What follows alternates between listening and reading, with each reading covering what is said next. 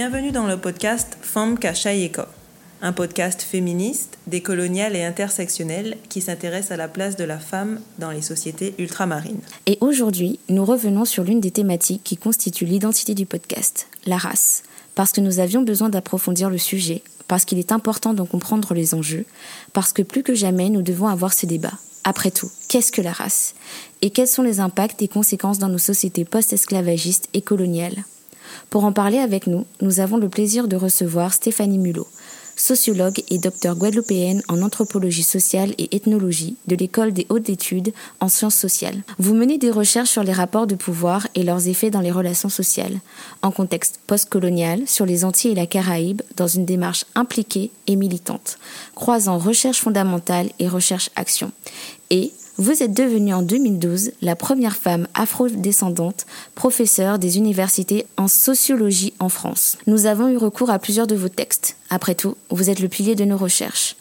La matrifocalité caraïbienne n'est pas un mirage pour notre épisode 4 sur la femme potomitan, quand la race croise le genre, le fondement des sociétés antillaises pour l'épisode 7 sur la colonisation de notre sexualité, et encore, redevenir un homme en contexte antillais, post-esclavagiste et matrifocal pour notre épisode bonus sur les masculinités antillaises. Alors, pour vous, qu'est-ce que la race? Comment la race, c'est pas une question génétique, c'est une question évidemment d'abord socio-politique. Mmh. Et euh, comment euh, les catégories raciales aux Antilles, les catégorisations raciales, reposent sur la conjonction de plusieurs critères le phénotype, euh, la façon de parler, le, mmh. les, les, habitus sociaux, les comportements, le caractère, le tempérament, la sexualité. C'est intéressant d'aller chercher ce qu'il y a derrière la race. Après, c'est pas forcément la question de la terminologie mais euh, ça fait aussi partie du podcast d'essayer de, comprendre en fait la question de race aux Antilles. C'est quoi avoir une race aux Antilles, sachant qu'à partir du moment où on sort des Antilles, Mélissa et moi, théoriquement, on fait partie de la même race, entre guillemets. À partir du moment où on sort des frontières des Antilles, on est juste des personnes noires, mais après, quand on rentre aux Antilles, il y a toute cette classification qui, qui est absolument pas dépendante de nous. Euh, on n'a absolument eu aucun euh, aucun mot à dire, aucun rôle à, tenir dans cette définition. Ça s'est projeté sur nous. Moi, en tant que négresse noire à peau foncée, euh, Mélissa en tant que métisse, chabine, dépendante, j'imagine, c'est complètement. Mais quand, quand, vous dites quand vous sortez de la Guadeloupe, vous êtes noire, mais vous êtes noire en Amérique, mais vous n'êtes pas noire en France. Est-ce que toutes les deux on vous désigne comme étant noire? Moi, oui, on me désignait comme étant, comme étant noir. Canada, pareil. Du moins Montréal, Québec, je ne veux pas dire tout le Canada, mais euh, euh, c'est mon, en tout cas, c'est mon ressenti que c'est ça. Si, si euh, il se passe quelque chose avec euh, Mélissa et moi, on est dans, je sais pas, il se passe quelque chose avec nous en France, on va dire deux noirs. On va pas dire une métisse et une. non mais ça c'est ça c'est hypothétiquement, mais en, pour dans la réalité, quand on se parle de vous, quand on s'adresse à vous, quand mhm. on décrit, quand vous êtes avec des gens en France, est-ce que l'une et l'autre, on vous dit que vous êtes noir? Oui. Si je suis avec d'autres personnes métisses, mais sinon, euh, si c'est des personnes blanches pour me nommer, je suis noire. Si on me demande mes origines, euh, ce qui est souvent la question euh, qui revient tout le temps. Euh, là, je vais dire, bah, ma mère est bretonne et mon père est guadeloupéen. Et puis là, on va me dire, ah, bah, t'es métisse. Et là, je vais juste dire oui. Je pense que toutes ces catégories, elles évoluent beaucoup. Mon travail, par exemple, moi, sur les, ce qui s'est passé dans les années 90, je pense qu'aujourd'hui, là, dans les années 2010-2020, les catégories ont déjà changé. Parce qu'en fait, elles sont extrêmement dynamiques et que et, euh, et elles dépendent des interactions sociales. Et je pense que euh, dans les années 90, on avait moins d'interactions entre membres de communautés différentes euh, qu'aujourd'hui. Et du coup, les catégories aussi, elles ont évolué parce qu'en fait, les catégories, elles dépendent des connaissances des gens et d'une terminologie qui est véhiculée euh, dans la culture, dans la presse, dans euh, euh, dans les chansons, mm. euh, dans, le cinéma, dans l'imaginaire. Et du coup, euh, bah, quand les gens entendent parler de noir, ils disent noir. Quand ils entendent parler de blanc, ils disent blanc. Alors que mm. s'ils entendent parler de métis, de, de, café au lait, enfin moi, dans quand j'étais petite, on était café au lait, on était chocolat, on était... ma fille... Caramel aussi, c'était beaucoup pour nous. Ouais, mais voilà, bah, ma fille, par exemple, aujourd'hui, elle a 10 ans. Elle a appris qu'elle était blanche, parce qu'apparemment elle est blanche. Enfin, on lui a dit qu'elle était blanche quand elle est arrivée en Guadeloupe.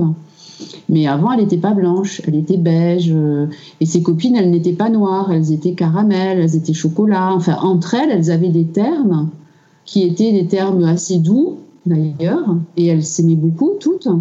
Des termes doux pour dire, euh, il y en avait une qui était caramel, chocolat, euh, marron ou beige, ou... mais il n'y avait, pas, il avait pas ni blanc ni noir parce qu'il n'y avait pas de, de, signification politique derrière les termes qu'elles utilisaient.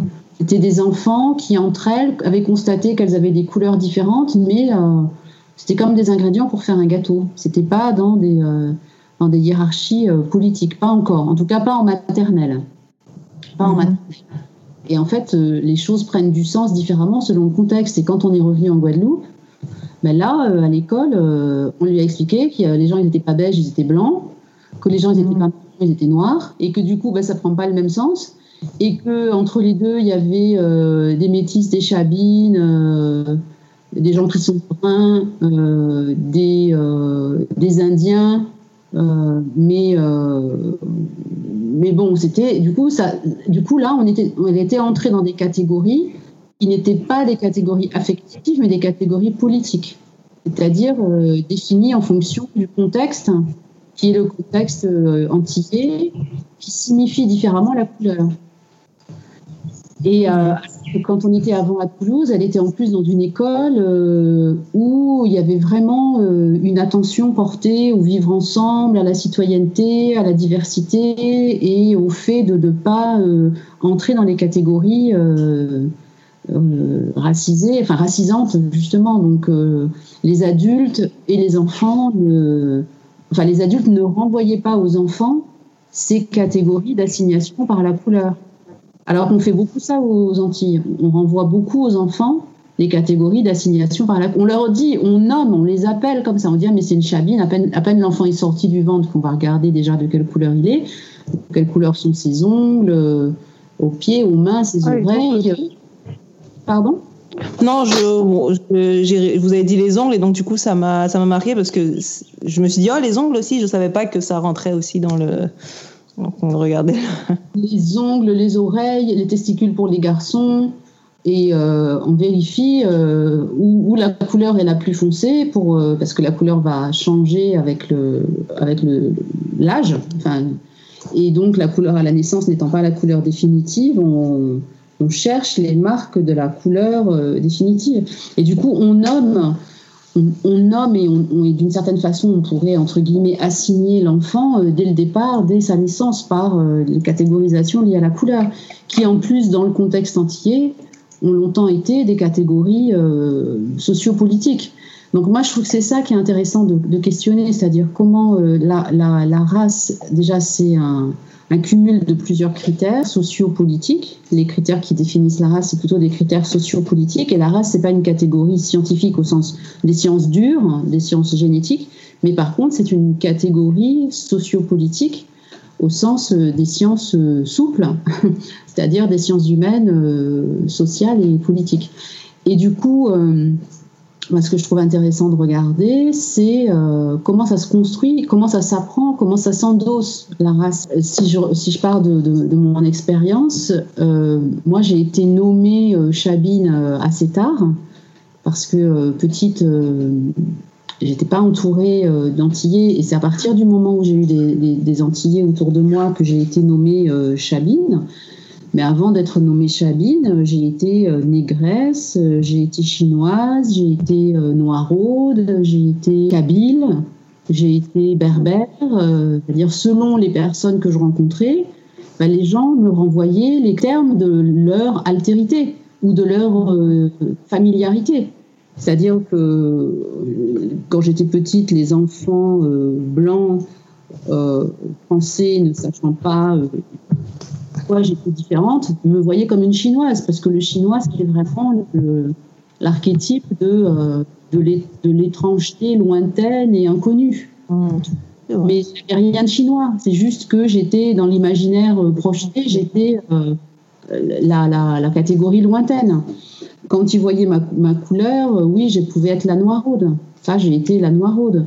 Parfois de façon dure, parfois de façon humoristique, parce que je dis toujours, vous êtes trop jeune pour avoir connu ça, mais quand j'étais petite, il y avait un dessin animé qui passait à la télé française qui s'appelait La Noiraude, et c'était l'histoire d'une vache, d'une vache noire et blanche, qui téléphonait à son psy et, euh, et elle, appelait son psy parce qu'elle était malheureuse, euh, la noiraude et la psy. Euh, donc elle, le psy répondait et elle disait Oui, c'est la noiraude. Et le psy répondait Allons bon, la noiraude, qu'est-ce qui ne va pas encore? Mais la noiraude, c'était pas un terme raciste. Ça n'avait rien à voir. Mais non, ça n'avait rien à voir avec les femmes noires. Les noiraudes, c'est des catégories de vaches. Et ça n'avait rien à voir. C'était pas, on parlait pas de gens on parlait pas des gens, on parlait pas des femmes, c'était une vache. Donc on était dans, la catégorie vache, et dans les vaches, il y a euh, différentes catégories. Et les, termes existent avant, de, avant, les termes, avant les termes racistes. Une jeune petite, j'avais pas forcément euh, apprécié, mais euh, bon. Et j'étais, quand je suis partie à Bordeaux par exemple, et que j'ai commencé à rencontrer des Maghrébins, je suis devenue kabyle ou berbère. C'est-à-dire que, étant donné que j'étais plutôt pâle et que j'avais néanmoins très, euh, les cheveux euh, frisés, euh, les yeux clairs, je pouvais correspondre aussi au, phénotype kabyle ou berbère. À Bordeaux aussi, j'ai croisé des Brésiliens et qui m'ont demandé si j'étais pas aussi brésilienne, peut-être du, du nord-est. Hmm. Donc, en fait, les gens vous voient avec leur catégorie. Donc, euh, il y a deux possibilités de réponse par rapport à ça. Ah oui, puis quand je quand j'ai fait mes études à Bordeaux, j'ai été perçue comme une chabine par euh, par les par les Antillais. Bon, bref, c'est-à-dire les gens les gens vous voient avec leur catégorie, donc ils, vous voient avec leur culture, ils vous voient avec leur imaginaire.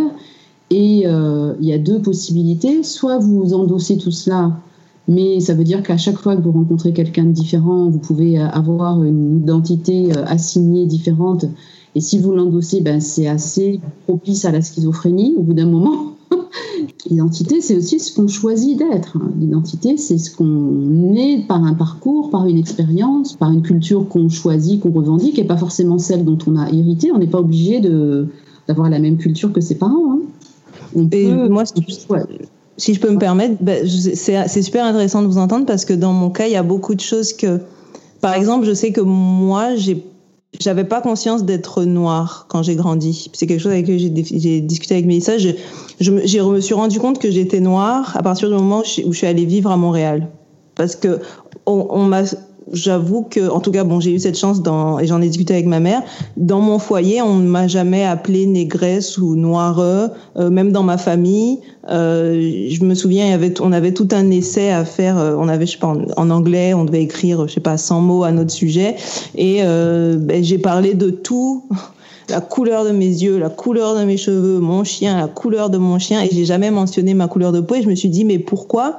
Et parce que pour moi, ça avait pas de je sais pas, genre, si on m'avait dit tu es noir, j'aurais dit bah évidemment, genre mon père et ma mère, il n'y avait pas vraiment de, de, de, de, substance, il n'y avait pas d'enjeu politique de, de, dedans. Et euh, c'est intéressant parce que moi, j'ai peut-être moins cette versatilité, c'est-à-dire où que j'aille, je serais toujours euh, noireux. On m'a toujours dit que j'étais noire. Quand je dis noireux, c'est pour c'est pas pour dire racisé en fait, c'est vraiment pour parler de cette peau foncée. J'ai l'impression que où que j'aille, je serai toujours noire. Il y a personne qui m'a dit oh tu viens de ci, tu viens d'ailleurs. Peut-être j'ai jamais changé de catégorie en fait. J'ai l'impression que quand on parlait du fait que les, les catégories ont évolué, j'ai l'impression que la mienne a toujours été euh, comment dire dans le dur en fait et que j'ai jamais jamais vraiment eu cette. Ce qui est intéressant aussi de voir, c'est ben, par rapport aux Antilles puisque c'est quand même votre sujet.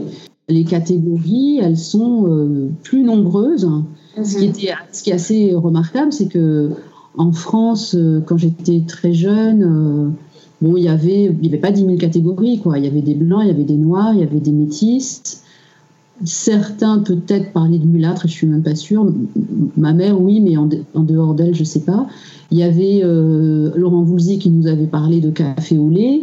Hein, on pouvait être café au lait, on pouvait être au lait mélangé ou, lait au café. Enfin bon, mais bon, il n'y avait pas énormément de catégories. Alors que dans l'univers antillais, mon Dieu, c'est foisonnant de catégories très subtiles, très, euh, très diverses et euh, qui mélangent non seulement la couleur de peau, mais euh, surtout la texture des cheveux, la qualité des cheveux, la couleur des yeux, la couleur des poils, parce que c'est pas seulement les cheveux, c'est aussi les poils qu'on a sur le corps, y compris euh, les poils pubiens, la couleur des poils pubiens, mais oui. Donc, euh, non, mais ça va très loin, les, les On va chercher jusque-là. Mais oui mais oui, parce que l'inscription, la, carnation, en fait, euh, l'inscription de la couleur dans le corps, elle est dans la peau, mais elle est dans tout ce qui est pigmenté. Donc c'est les yeux, c'est les ongles, c'est euh, les cheveux, c'est euh, le poil, tous les poils. Et euh, qu'est-ce que j'ai oublié? Les lèvres. Les lèvres, à la fois les lèvres de la bouche et pour les femmes, les lèvres de la vulve. Donc, et puis chez les hommes, les testicules qui font aussi la couleur. Donc, non, mais c'est très très détaillé. La multiplicité des critères, donc on a parlé de la couleur, la texture des cheveux, évidemment la morphologie, la forme du nez, la largeur et la forme des lèvres, la largeur et la forme du bassin, des fesses, des seins, des épaules. Enfin, tout ça, c'est des critères qui sont utilisés pour caractériser les personnes. Mais qui a, qui a donné naissance? Est-ce que c'est la population qui s'est autodivisée? Est-ce que c'est le groupe dominant qui a qui s'est dit vous êtes ça, vous êtes ça? Est-ce que c'est un comme il y a une dynamique entre les deux, de le, dominant a, divisé, donc du coup le dominé a tout fait pour pour traduire cette cette division en mots parce que c'est toujours la question de, de l'origine et de, et de la perpétuation d'une dynamique euh, euh, initiale qui se perpétue sans qu'on sache après vraiment qui veut que ça se perpétue. Mm. Mais euh, on a des éléments dans l'histoire, on a des éléments de textes euh, de voyageurs, euh, de gens qui, euh, au 16e, 17e, 18e siècle, voyagent aux Antilles, dans la Caraïbe, et constatent justement qu'il y a des degrés différents de couleurs, de traits, de morphologie.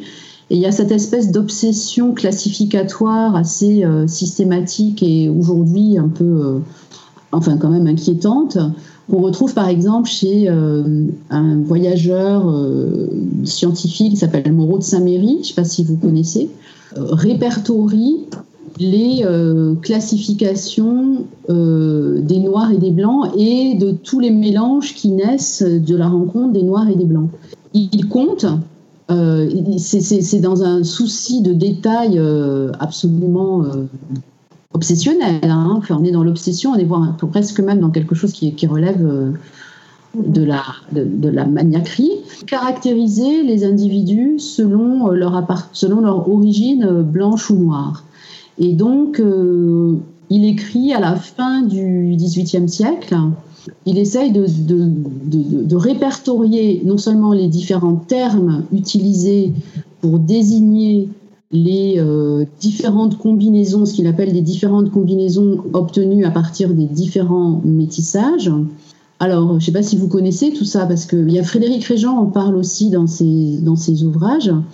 Donc, à l'époque, euh, il constate que si euh, nègre et blanc ont un enfant eh bien, euh, entre les deux, c'était un mulâtre. D'accord? Ensuite, euh, si un mulâtre a un enfant avec un noir, un capre. Si, il a un si le mulâtre a un enfant avec un blanc, ce sera un carteron. Si le mulâtre a un enfant avec un mulâtre, c'est la surprise. Et ça peut être un chabin d'ailleurs. Enfin bon. Mais bon. Et puis si un métis a un enfant avec un blanc, euh, si un carteron a un enfant avec un blanc, ça va être un métis. Si un, si un capre a un enfant avec un noir, ça va être un. si un capre a un enfant avec un métis, ben, vous voyez, donc très vite on entre dans, dans, des combinaisons qui vont donner une multiplicité euh, d'apparence. Et justement, tous les critères retenus, la couleur de la peau, les cheveux, euh, l'épaisseur et tout, ben, se multiplient. Et donc, on, obtient une multiplicité de catégories. Et en fait, à l'époque, comment dire, ce qui pouvait à la fois intéresser et inquiéter, c'était euh, si on multiplie les métissages, c'est-à-dire euh, est-ce que euh, un mulâtre, si sur plusieurs générations, ses enfants font des enfants avec des blancs, est-ce qu'un descendant de noir peut devenir blanc? C'était ça en fait la question. C'est-à-dire est-ce qu'il y a une ligne de couleur qui est infranchissable Alors les Américains ont réglé le problème de façon politique et c'est bien là la question américaine qui ressort d'ailleurs encore aujourd'hui, c'est que aux Américains, euh, aux États-Unis, euh, il y a une ligne de couleur qui est infranchissable. À partir du moment où dans votre ascendance vous avez du sang noir, ne serait-ce qu'une goutte, vous êtes noir. C'est la règle de la goutte de sang, the one drop rule. Mm-hmm. Hein? Alors qu'en France, c'est pas ça. Dans le système français, euh, esclavagiste, c'est pas ça. Euh, les gens peuvent, euh, au fil de plusieurs générations, euh, s'éclaircir et revendiquer le fait d'être blanc. C'est-à-dire des gens qui en fait ont des ancêtres noirs, mais ça va très vite. Hein. Vous pouvez être noir et qu'en trois générations, vos enfants soient blancs. Je pense que les gens ne se rendent pas compte de ça. Mais c'est vrai dans l'autre sens aussi. Vous pouvez être blanc et qu'en trois générations, vos enfants soient noirs. Enfin, vos enfants, arrière-petits-enfants, ah. soient noirs. Mais oui, c'est pour ça que la question de la race, elle est très compliquée en fait. Et c'est imprévisible. En tout cas, si je reviens au 18e, Moreau de Saint-Méry, ce qu'il interroge, c'est est-ce que les Noirs peuvent avoir des descendants blancs? Il regarde, il scrute, il, euh, il analyse non seulement la physionomie, euh, l'apparence, le phénotype des populations, mais aussi leur comportement, leur attitude, leur, euh, leur capacité, leurs compétences, leur moralité, leur aptitude au travail, leur capacité d'adaptation au climat, leur, euh, leur, euh, leur tempérament sexuel, leur euh, capacité, leur fougue, leur capacité reproductive, leur moralité, enfin tout y passe. Alors par exemple, Moreau de Saint-Méry, lui, il considère que un individu est fait de 128 parties. Donc les parties, c'est euh, les mhm. cheveux, les yeux, les sourcils, euh, il y a plein de parties. Et donc, euh, il va considérer qu'un blanc a donc 128 parties blanches et que seul le blanc peut avoir 128 parties blanches. Et que le nègre, alors, il, je ne sais pas pourquoi, je ne me souviens plus vraiment, mais que le nègre, lui, s'il a des parties blanches, il en a moins que 8. Et, et c'est un peu étonnant d'ailleurs. Et donc, quand on regarde la classification qu'il fait, donc entre les deux, le, mulâtre a ben, la moitié, entre 49 et 70 parties blanches. Le, euh, le carteron entre 71 et 100, le métis entre 101 et 112, le mamelouk entre 113 et 120, le carteronné entre 121 et 124, le sang mêlé entre 125 et 128. Donc là, c'est tous ceux qui se rapprochent du blanc. Et c'est complètement arbitraire en plus. Mais oui, complètement.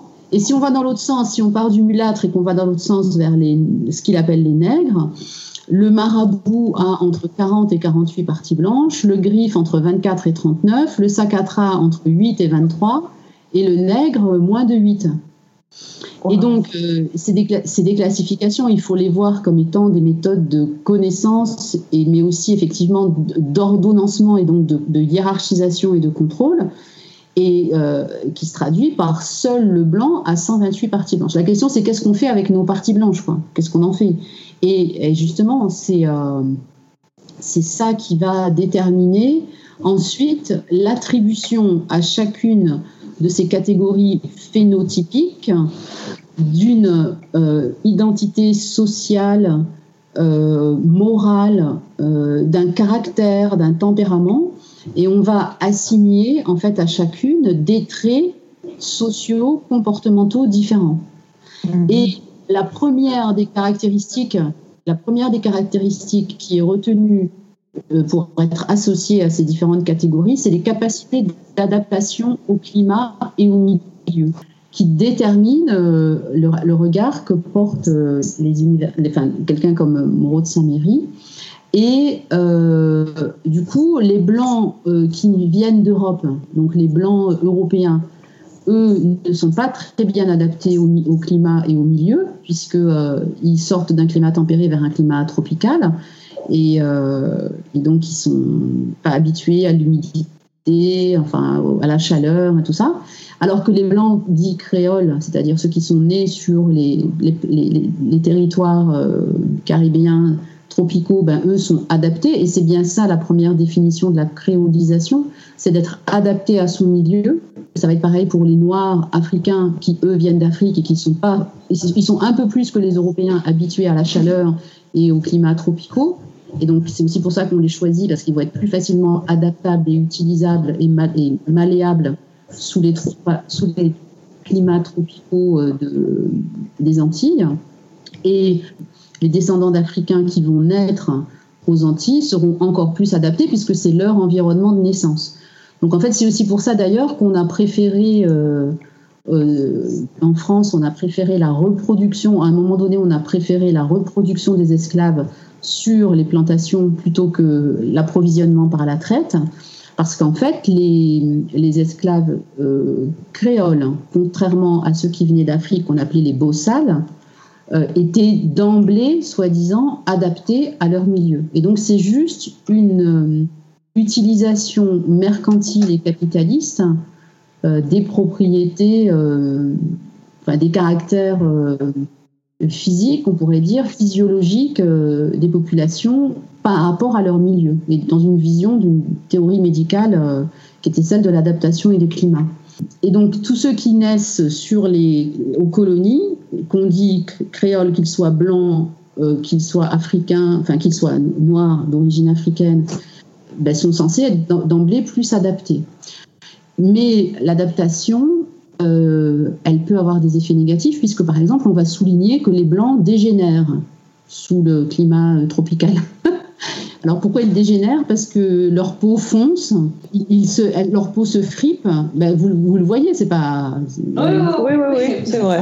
Euh, on met une, peau blanche au soleil, elle va plus vite se tacher, enfin elle va se tacher, elle va se friper peut-être plus vite qu'une peau noire. Bon ben voilà, c'est ça l'idée de. Et puis la dégénérescence, c'est aussi la dégénérescence morale, c'est-à-dire euh, le fait que euh, on va se laisser aller à la nonchalance, à la, à la lenteur euh, et à l'oisiveté, au plaisir du corps, à la à l'exultation, à la chaleur sexuelle. Enfin On retrouve encore cette idée dans l'imaginaire dans l'imaginaire colonial, puisque lorsqu'on, lorsque des individus qui ne vivent pas forcément euh, dans les îles euh, nous visualisent dans, aux, Antilles, euh, on fait pas grand chose en fait. On est là constamment sur nos hamacs, on n'aime pas travailler, on est, on est, enfin, on est des feignants et puis en fait on fait que l'amour. Donc finalement cette caractérisation, ou en tout cas cette description des individus créoles est toujours présente et elle continue à, en fait, en, fait, c'est des, choses qu'on voyait chez les blancs créoles. Et par contre, chez les noirs, on va, on va dire l'inverse. On va dire qu'en fait, les, les noirs créoles, euh, eux, euh, voient le jour dans l'univers de la plantation et donc sont déjà euh, formatés pour la plantation, le travail.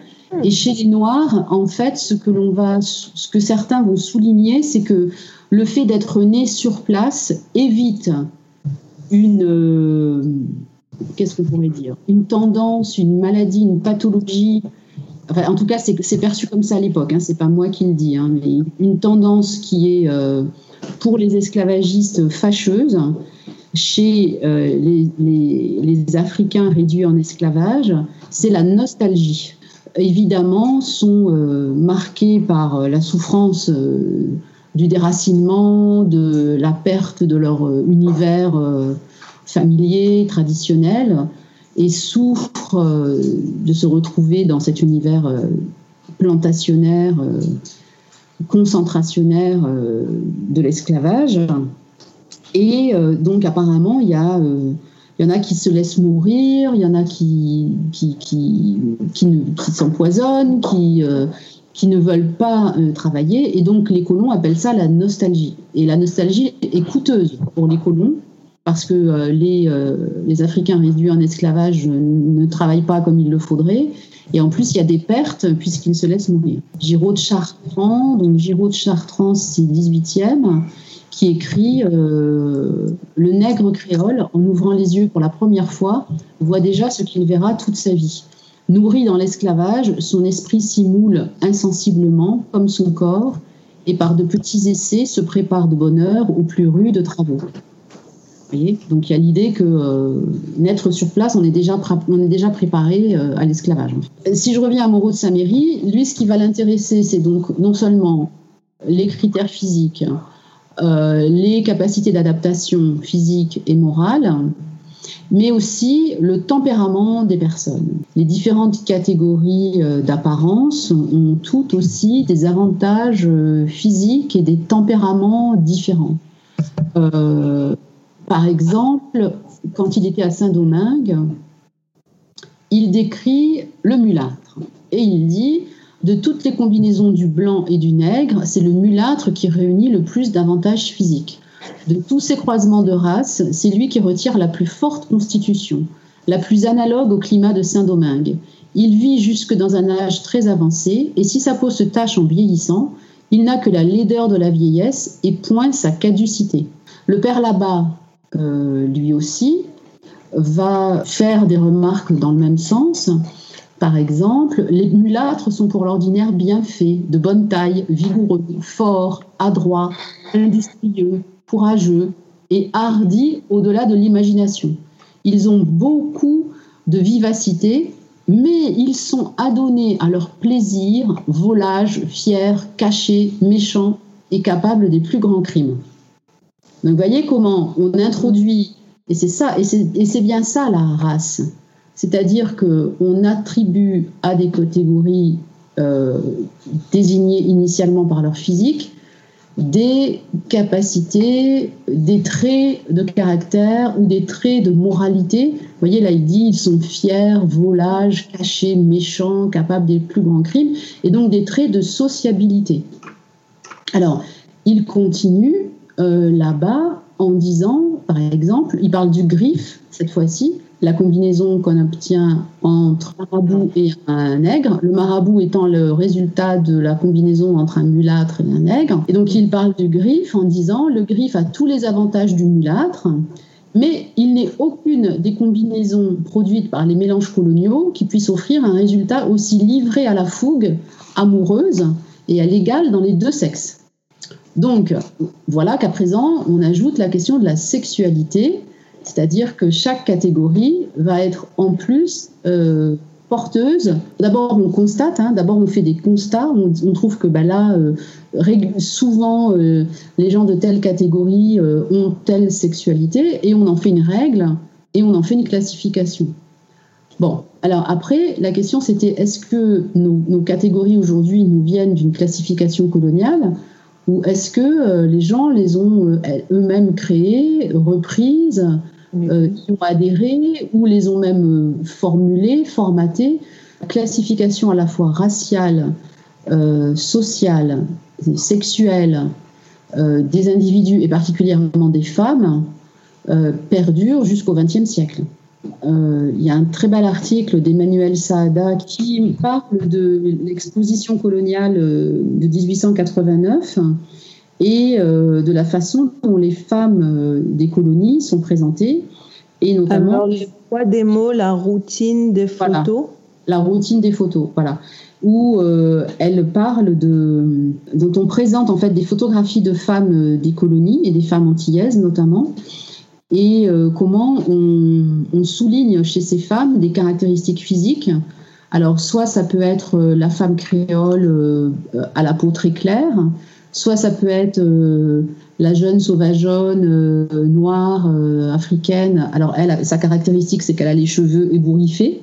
Elle n'est pas coiffée, elle a une masse de cheveux crépus ébouriffés. Et à chacune, on, attribue des tropes de la sexualité et de la moralité différentes. Donc du côté de la femme, de la femme noire, quelque chose de, de, on va dire, de premier, quelque chose de sauvage, quelque chose qui n'est pas euh, contrôlé, qui ne serait pas euh, socialisées, qui n'auraient pas fait, qui n'auraient pas été formatées par la civilisation, on va dire. Et du côté de la femme blanche, au contraire, corps formaté, la tenue contrôlée par les normes religieuses, chrétiennes, sociales, morales, qui montrent une femme qui se tient, quoi. Et c'est intéressant parce que euh, c'est ce qui va définir la respectabilité euh, des femmes, la respectabilité chrétienne qui doit se voir par l'apparence, par la coiffure, par le vêtement, par la tenue, par le langage, et, qui était au départ le, comment dire, le, la, caractéristique euh, principale des femmes blanches créoles, la respectabilité, et qui est devenue un critère que les femmes noires ont revendiqué parce qu'elles ont été euh, christianisées. Il y a une association très nette entre des apparences physiques, des comportements, des caractéristiques sexuelles et morales. Et ça, c'est euh, quelque chose qui est resté. Alors le problème, c'est que, mal, enfin oui, malheureusement, euh, ces catégories, elles sont pas horizontales. Elles sont pas, tiens, il y a des gens différents, tous sur le même plan, tous sur le même rang. Au contraire, ça contribue à former une société extrêmement hiérarchisée et on pourrait la représenter comme une pyramide à plusieurs faces, hein, euh, trois ou quatre faces. Cette société pyramidale, elle, est, euh, elle, va petit à petit être euh, divisée par la couleur, la question de la couleur et des classes sociales et, et la question du sexe, évidemment.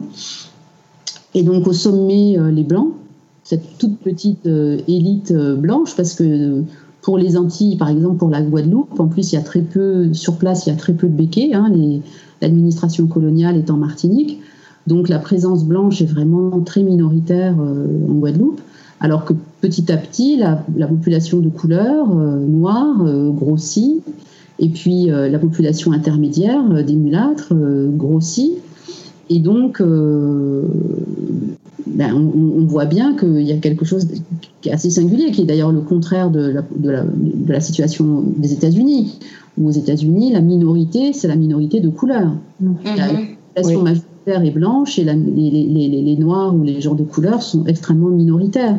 Alors que c'est le contraire en Guadeloupe, par exemple. Et aussi, c'est plus facile aux Antilles de, de transcender ces catégories dans la pyramide parce que c'est ça aux États-Unis, c'est euh, la, la règle de la goutte, de la goutte de sang. Donc, les noirs sont noirs et restent. C'est très difficile pour un noir de se réclamer blanc.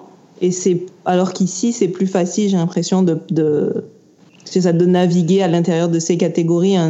au bout de trois générations, de quelques générations, un noir peut devenir blanc, un blanc peut devenir noir. Euh, pourtant, j'ai l'impression, enfin, quand on parle de, des catégories euh, raciales en Guadeloupe, j'ai souvent l'impression que on parle de catégories sans vouloir implanter dans cette discussion en fait le jeu du politique.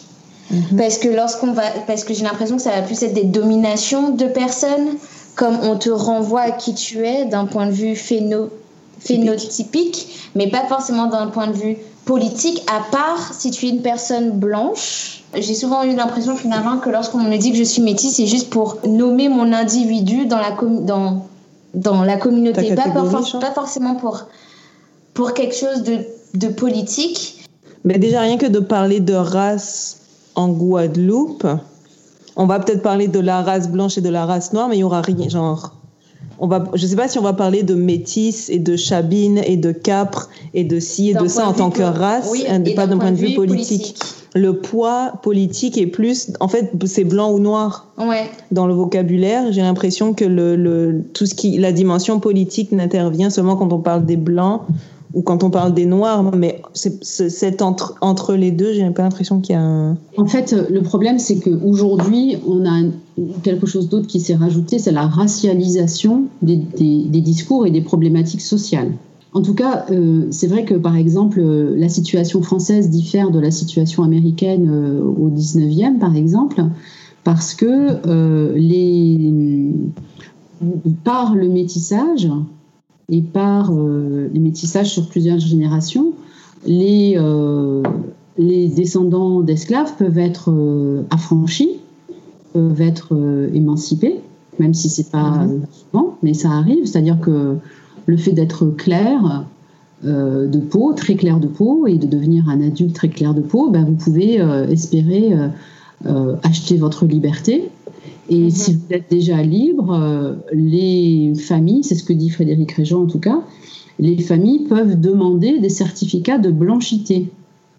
C'est ce que je voulais dire tout à l'heure, c'est-à-dire ben, on vous voit, on vous voit. Vous avez, si vous avez tous les toutes les caractéristiques du blanc, même si votre grand-père ou votre arrière-grand-père était noir, vous pouvez faire établir à l'état civil un certificat de blanchité. Et la blanchité, bah, c'est le fait, c'est l'apparence physique, mais c'est aussi le comportement, comment vous vous comportez. Mmh. Les valeurs aussi, les. Euh, voilà. Et puis, euh, qui vous fréquentez. C'est surtout aussi mmh. qui vous fréquentez. Et euh, être blanc, ça se définit par le fait d'avoir des esclaves. Ok. Ça se définit comme ça, ok. Ben oui, donc on, est, on, peut être, on peut être descendant d'esclaves, être devenu blanc, et avoir des esclaves. Et ce qui, c'est attendu même, j'imagine, puisque si ça fait partie de la définition de. Ben oui, c'est comme euh, être noble euh, implique que vous ayez des gens, vous avez des domestiques, vous avez des gens. Donc mm. être blanc impliquait d'avoir des esclaves. Et, mm. euh, et du coup, l'idée c'est que c'est un statut social, la couleur, un statut racial. C'est-à-dire, c'est pas les origines génétiques qui font de vous quelqu'un de blanc ou quelqu'un de noir, c'est le statut social que vous confère la société par rapport à votre apparence. Et c'est ça, ça qui est intéressant. Alors en plus, dans la, dans la pyramide qu'on a commencé à dessiner, il y a la question des différentes couleurs, des différents phénotypes, il y a la question des classes sociales, où vous êtes. Et effectivement, le, blanchiment peut être une stratégie de promotion sociale, c'est-à-dire le fait de, blanchir sa peau et cette fameuse peau chapée, hein, cette fameuse peau sauvée, a priori, vous fait prendre l'ascenseur social. Euh, surtout si vous êtes capable ensuite de, convoler en os avec quelqu'un d'aussi clair que vous, voire de plus clair que vous, pour encore plus monter euh, dans les étages de la hiérarchie sociale. Et par contre, si vous, vous avez des enfants avec quelqu'un de plus noir, alors là, c'est des, déclassements. Hein, du déclassement, c'était du mm. déclassement social à l'époque. Hein. Et euh, c'est contre tout ça que la population lutte aujourd'hui. Hein. C'est contre tout. Elle, est là. il est là le travail décolonial. Hein. Il y a cette idée que euh, on, est d'autant plus considéré dans la société qu'on monte dans l'échelle sociale et qu'on monte dans l'échelle euh, socio-raciale en fait. Mm-hmm. Et du coup dans l'échelle économique. Ce qu'on appelle la race, c'est un capital. Et c'est bien ça le, le, le, la, le cœur de la problématique. La race, c'est un capital que certains protéger, c'est-à-dire quand euh, ils estiment partenance à la catégorie blanche et celle des privilèges, bah, ils veulent la protéger, ils veulent protéger leur capital et éviter qu'il soit altéré par euh, des alliances, euh, des naissances euh, faites avec des combinaisons avec des Noirs ou, des Arabes, vous voyez. Donc c'est un capital.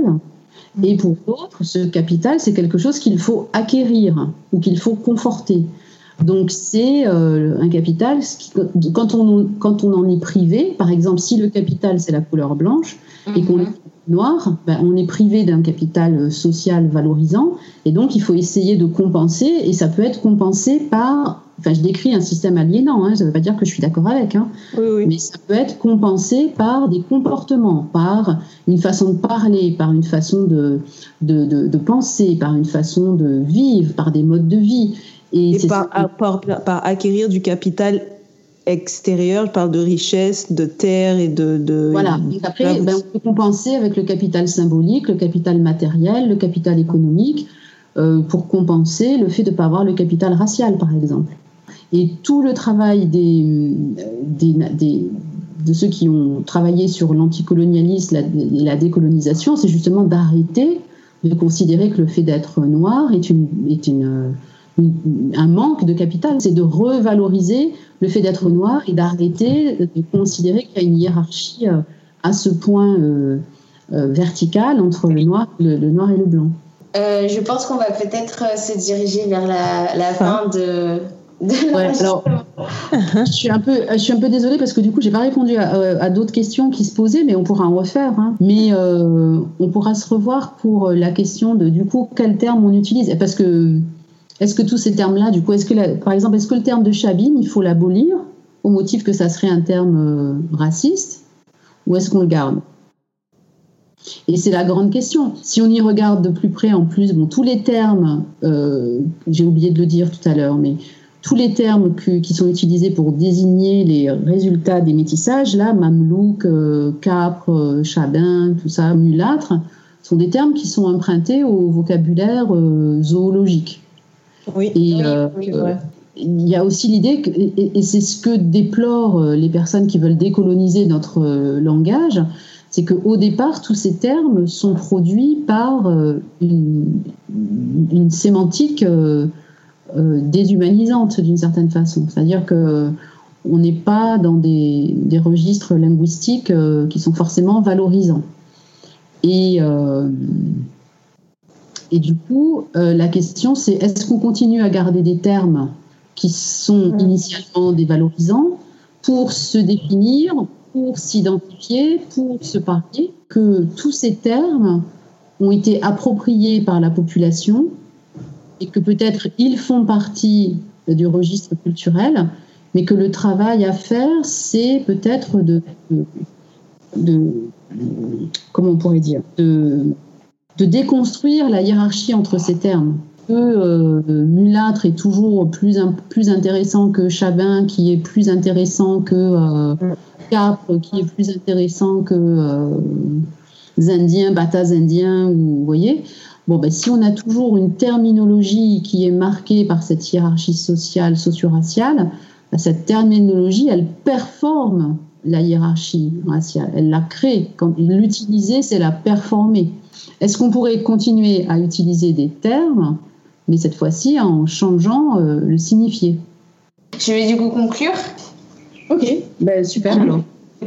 Merci beaucoup. Hein. Ben, du coup, oui, c'est ça. Merci beaucoup. Et puis, on pour justement pour les personnes qui souhaiteraient vous contacter. Donc c'est Stéphanie Mulot, euh, Pro Communication sur Facebook, c'est ça? Merci beaucoup en tout cas pour euh, cette super interview. Et eh ben, je vous en prie, euh, bonne continuation. Allez faire un tour sur, sur, sur, ma page pour voir l'interview de la table ronde là, avec Simone Schwarzbart et tout ça.